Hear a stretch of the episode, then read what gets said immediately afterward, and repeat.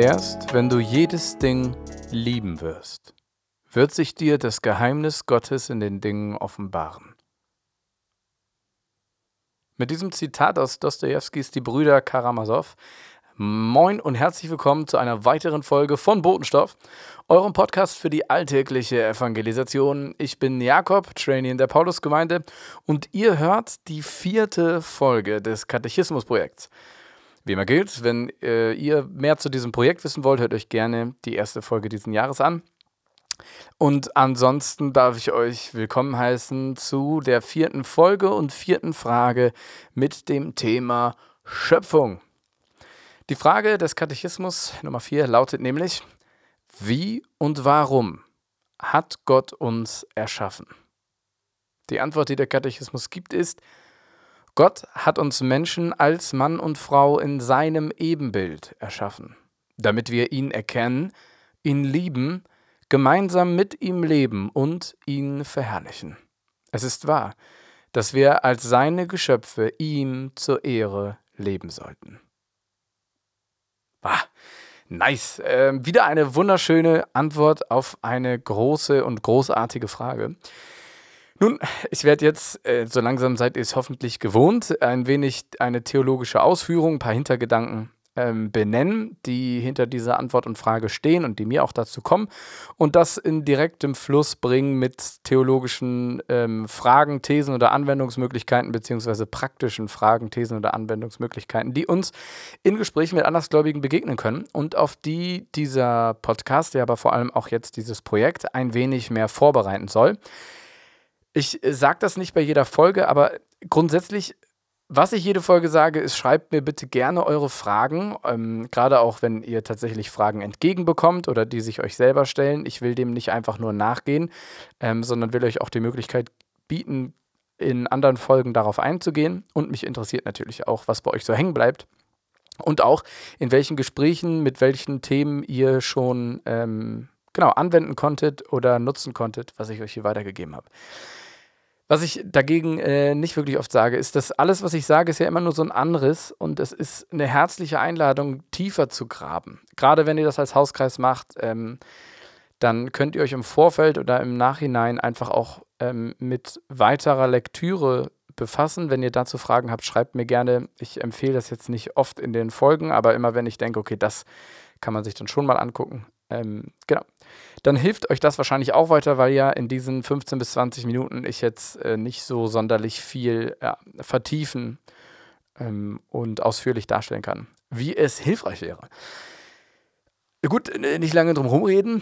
Ähm, die Frage nach der Schöpfung. Ähm, ich finde dieses Wie in der Frage, wie und warum hat Gott uns erschaffen, also wie hat Gott uns erschaffen, erklärt sich vor allem durch die Antwort, denn es geht ja nicht darum, wie genau er uns geschaffen hat, also wie ist es zu uns gekommen, so, wie, wie, ist, wie ist dieses Schaffen zustande gekommen? Wie genau läuft das ab?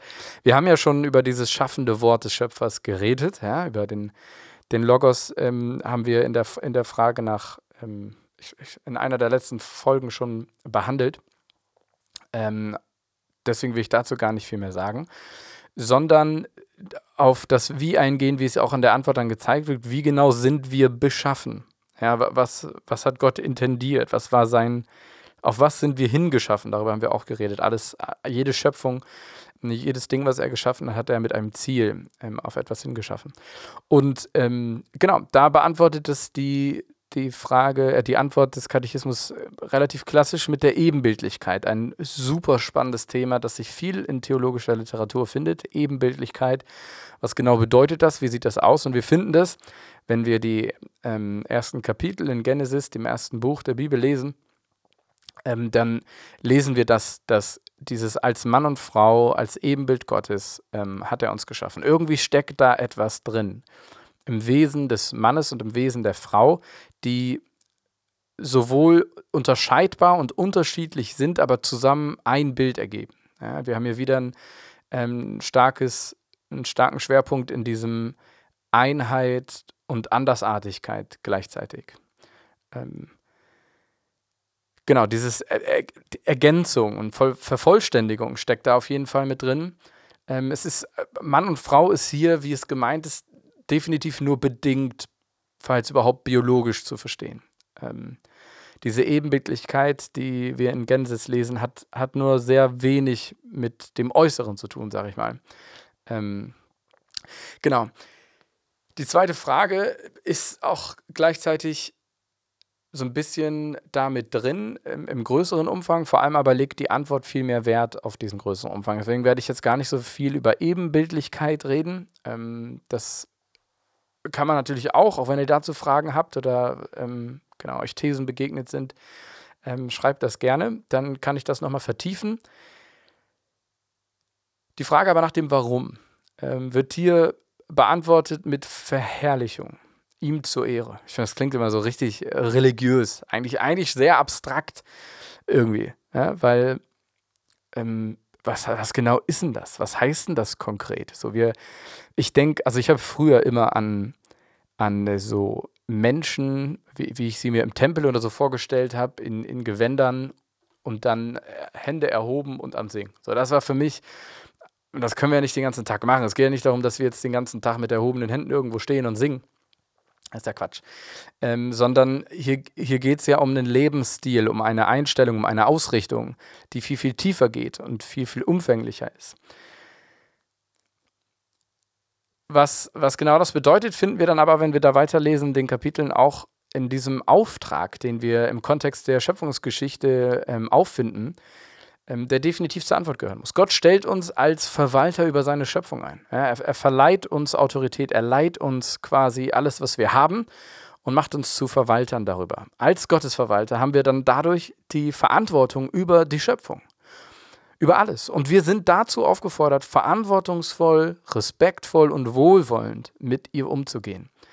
Ähm, es gibt äh, gerade in den alten Übersetzungen immer dieses Wort herrschen auch, aber ähm, wer sich da fragt, wie das gemeint ist oder sich Diskussionen daraus ergeben, ähm, was wir dann dürfen und was nicht, der muss sich vor allem einfach mal mit dem Herrschaftsstil von Jesus beschäftigen. So, dann kommt man auf eine viel, viel bessere Spur, als wenn wir irdische Herrschaft ähm, als Anhaltspunkt nehmen für, wie wir über Schöpfung zu herrschen haben.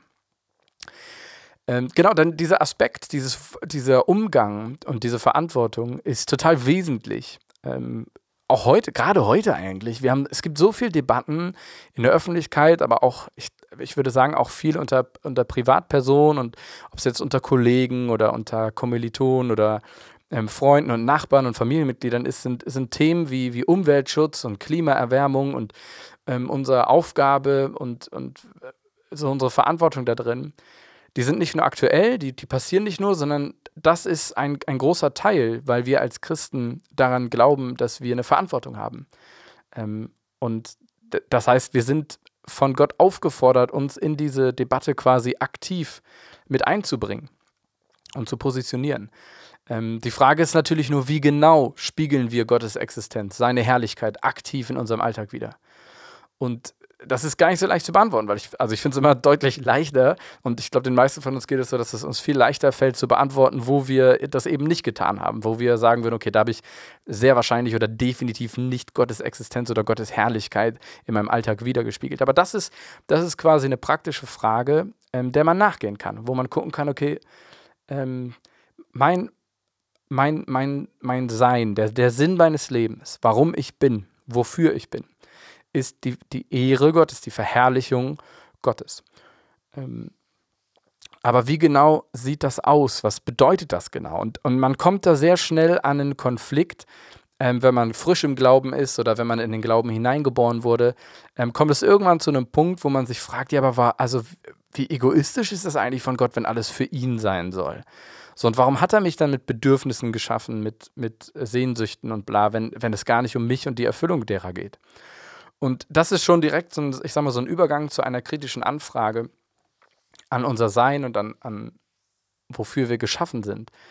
Ähm, und dazu, ihr habt ja im besten Fall die anderen Folgen jetzt schon gehört und in der Folge, wo es auch um Gott ging und wie er ist ähm, und was das Wesen Gottes, wie wir es definieren würden, ausmacht.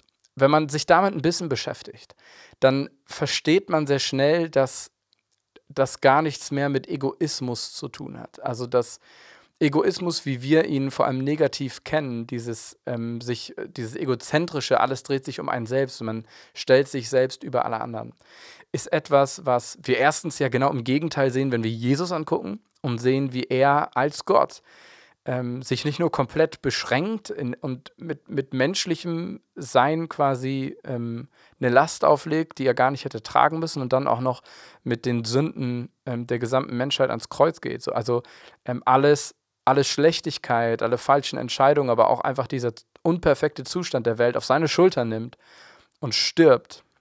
Ähm, das ist so, viel stärker kannst du gar nicht zeigen, dass du eben nicht egoistisch bist. Das heißt, wir wissen allein von Jesus schon, okay, Gott ist definitiv nicht egoistisch. Jetzt könnten wir aber denken, ja, aber wie bringen wir das zusammen mit diesen Sätzen? So, und dafür kann man einfach verstehen und überlegen, wenn du an ein Wesen glaubst, das absolut perfekt ist, das heilig ist, so, und dieses Wort ist wichtig, weil dieses Wort bedeutet ja, ähm, dass, dass, ja, man muss sich das vorstellen, wenn du einen Kreis ziehst, so, und sagst, in diesem Kreis ist Heiligkeit und Perfektheit, so, das ist alles perfekt, dann geht es gar nicht so sehr darum, wer in diesen Kreis darf, sondern in diesem Kreis kann nichts sein das nicht genauso ist. Es kann nichts bestehen in diesem Kreis. Alles verbrennt, was unperfekt und ähm, nicht heilig in diesen Kreis versucht zu kommen. Und das gar nicht aus böser Absicht, sondern einfach, weil dieser Kreis uns nicht mehr heilig sein kann. So, das, das funktioniert halt nicht miteinander. Das ist, das geht halt nicht. So. Ähm, und es geht gar nicht so sehr darum, dass ähm, genau das irgendwie so, sowas wie eine Strafe ist oder ähm, Gott uns noch mehr demütigen will im, im bösartigen Sinn, sondern weil er heilig ist und perfekt ist und quasi schöpfendes, schaffendes Wesen ist. Wesen, das über allem steht, das von Anfang an da war, das in sich selbst sich erklärt und, und ähm, nicht geschaffen wurde, so das einfach ist, das quasi Sein ist in reinster Form, dann ergibt es nur Sinn, dass wir alles ihm unterordnen und dass alles ihm zu Ehre passiert, weil weil wir ihm alles zu verdanken haben und weil unser das, wofür wir geschaffen wurden, sich in ihm erst erfüllt. Und das bedeutet oft gar nicht so sehr, dass wir alles, was wir in uns fühlen und wünschen und uns danach sehen, darauf verzichten müssen. So klar, in einigen Aspekten bedeutet das. Es gibt viele ethische Konflikte, in denen wir stehen, wo einfach Verzicht auf unser Recht, aber auch Verzicht auf, ähm, auf Befriedigung, Verzicht auf, auf Stillung von Sehnsüchten ähm, das gehört dazu für jeden von uns. Weil wir einfach, weil wir in unperfekte Zustände, in unvollkommene ähm, Verhältnisse hineingeboren wurden, äh, müssen wir damit umgehen. Und dass Gott sagt quasi alles ihm zur Ehre und er allein ist heilig, das, das sind alles nicht so aufgeplusterte Ego-Sprüche, wie wir das von Menschen kennen, sondern einfach die Wahrheit, einfach nur plump, wie es ist. So, und das ist für uns Menschen ein bisschen schwierig zu verstehen. Und für uns wirkt es oft egoistisch, weil wir wissen, dass wir nicht so sind und dass es in unserem Fall nicht so ist. Aber in seinem Fall ist es halt so. Und gleichzeitig ist es das Beste für uns, wenn wir uns dem fügen. Ähm, genau. Wer dazu Fragen hat, kann gerne das noch weiter vertiefen. Auch die Argumentation ist, ist immer, man muss so ein bisschen mitnehmen ähm, und verstehen können, dass das Sinn ergibt, wenn man sich über das Konzept Gott und über Wesen Gottes ähm, Gedanken macht. Worauf ich noch eben kurz eingehen will, ist aber der Gedanke, der meist auch ähm, zumindest scheinbar groß in ähm, Diskussionen über den Glauben ist, ist die Frage nach, ähm, ich habe ja schon mal Wissenschaft und Glaube angerissen, ähm, den scheinbaren Widerspruch, den ich versucht habe, schon mal anzudeuten, dass es den gar nicht gibt. Aber Evolution als Gegenentwurf zur Schöpfung ist ja auch so ein Ding, über das gerne geredet wurde für viele Jahre, Jahrzehnte und auch immer noch ein, ein heißes Thema ist. So, wie passt das zusammen? Ähm, wie, können, wie, wie können Bibel und Wissenschaft in dem Punkt vor allem zusammenpassen? Ähm, ich kann auch da nur ganz kurz drauf eingehen. Ich kann da jetzt ganz praktisch von Timothy Keller so ein ganz kleines, süßes Booklet empfehlen. Das heißt Adam, Eva und die Evolution auf Deutsch mit Untertitel wie Bibel und Wissenschaft zusammenpassen, am Brunnenverlag rausgekommen.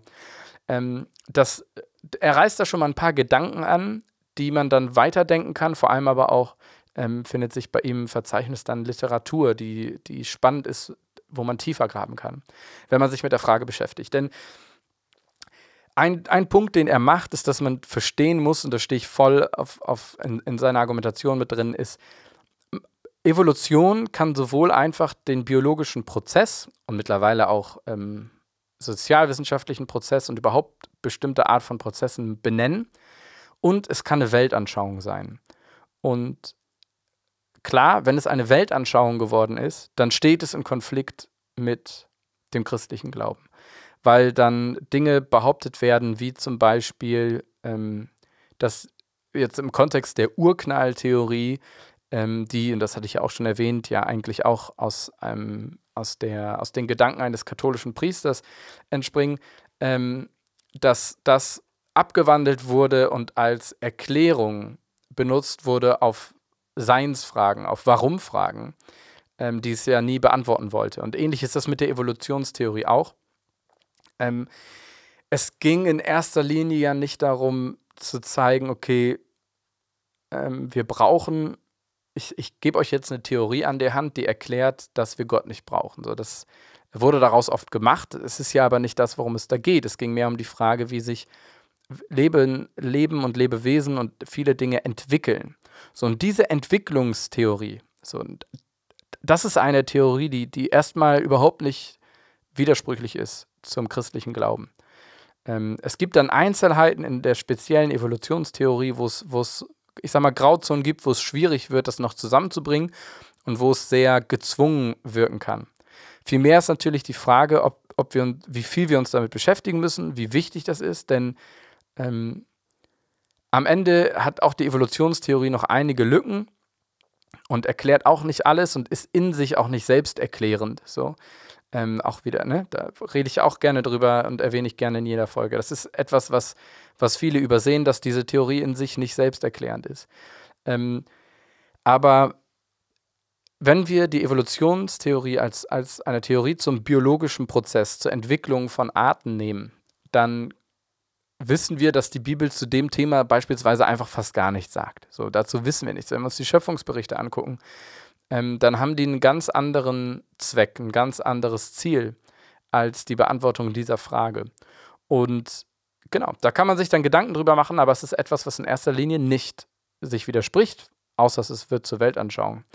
Ähm, aber genau, guckt euch da gerne das, das Booklet an, ähm, Adam, Eva und die Evolution von Timothy Keller. Er ähm, bricht dann einige Thesen und, und, Sichtweisen an und verweist dann auch auf Literatur, wo man das vertiefen kann. Kann ich nur herzlich empfehlen. Zum Abschluss nochmal aus Dostojewskis Die Brüder Karamasow. Erst wenn du jedes Ding lieben wirst, wird sich dir das Geheimnis Gottes in den Dingen offenbaren. Ich finde das ein wunderschöner Satz. Ähm, ich hau noch mal einen Bibelvers hinterher, auch aus dem Katechismus, und zwar 1. Mose 1,27. Und Gott schuf den Menschen in seinem Bild. Im Bild Gottes schuf er ihn. Als Mann und Frau schuf er sie.